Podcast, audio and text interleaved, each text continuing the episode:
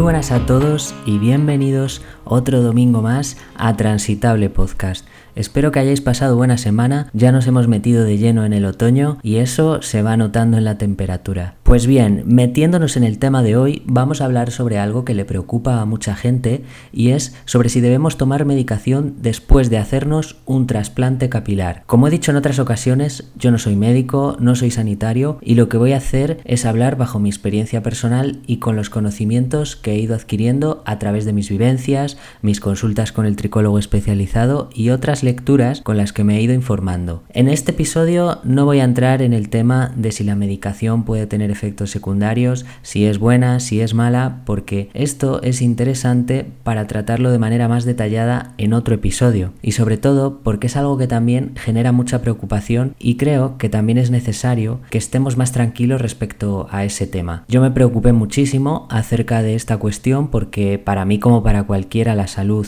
es importante y a día de hoy sí que la tomo, la medicación, y ya no estoy tan preocupado por ello gracias a algo tan valioso como es la información. Y como digo, ya os compartiré esto en otro episodio. Pues bien, vamos a la pregunta de este episodio. ¿Es necesaria la medicación tras un trasplante capilar? Pues si hablamos de la alopecia común o alopecia androgenética, que es la que yo tengo y de la que tengo experiencia, no solo no es recomendable medicarse después, sino que puede ser casi tan importante empezar a hacerlo antes del trasplante. En mi caso, cuando yo llegué a la consulta de mi tricólogo hace más de dos años, lo primero que le pregunté fue acerca del trasplante capilar. Lo que más me preocupaba en ese momento era saber si yo podría ser candidato para hacerme un trasplante. A día de hoy no todo el mundo puede optar a hacerse un trasplante capilar, ya que tenemos la limitación de la zona donante y si el área a cubrir es grande y el pelo de la zona donante no es suficiente o lo suficientemente denso para poder cubrir la zona receptora sin dejar muy tocada la donante, no será posible realizarlo. Esa era una cuestión que me preocupaba, ya que mi pelo se trata de un pelo normal tirando a fino. Pero cuando él me vio no me concretó nada acerca de esto, pues incidió en la importancia de que antes de nada tratase mi alopecia mediante la medicación. Las razones de esto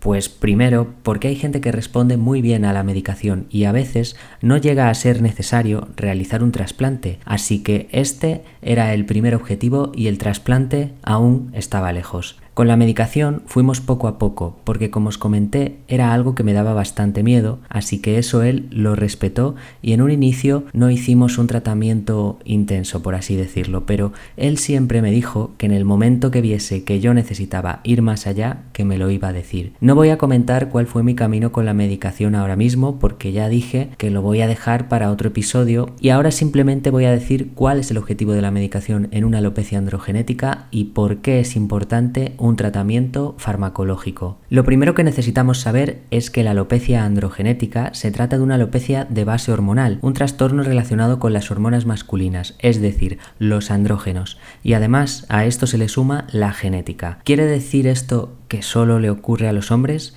Pues no, esto puede ocurrir tanto en hombres como en mujeres, aunque es más común en los primeros. ¿Y cómo ocurre? Pues porque parte de la testosterona se sintetiza en el cuero cabelludo, donde la enzima 5-alfa reductasa se convierte en DHT, que es la hormona responsable de que en este caso se nos caiga el pelo. Y los folículos se van haciendo cada vez más finos, pudiendo llegar a desaparecer. A eso se le llama miniaturización. ¿Y cuál es el objetivo del tratamiento? Pues ante todo, lo principal es frenar la caída y fortalecer ese pelo que aún tenemos y que podría estar afectado por la alopecia. Y sí, este tratamiento que principalmente es con antiandrógenos debe mantenerse a largo plazo para evitar que nuestra alopecia avance. Entonces vayamos al grano. ¿Es necesario el tratamiento farmacológico si nos vamos a hacer un trasplante de pelo? Pues sí, es muy necesario por varios motivos. Primero, porque lo más importante es detener la caída. Si esta caída no se detiene, seguirá avanzando y ahora algunos dirán,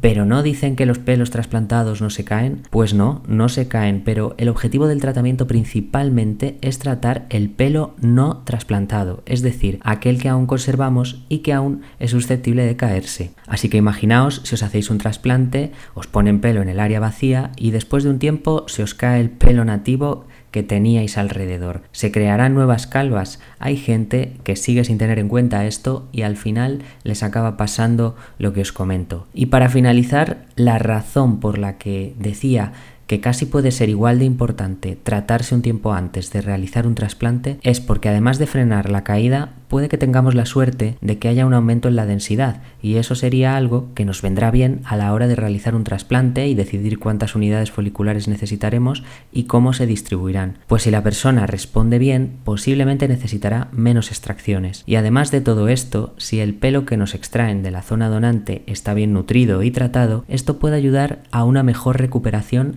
la hora de hacernos el trasplante capilar. Y hasta aquí el episodio de hoy Espero que os haya resultado interesante. Podéis seguir mi proceso en Instagram, en Transitable Podcast, y ahora mismo llevo 40 días con el trasplante capilar. Hasta dentro de un tiempo no se verán avances, por lo que no puedo poner demasiadas fotos en este momento porque no se ven todavía muchos avances ya que estoy en plena caída, en plena fase desierto o soclos, como he comentado. Así que con paciencia y poco a poco. Muchas gracias a todos por escucharme. Nos escuchamos el próximo domingo. Un saludillo a todos y a todas.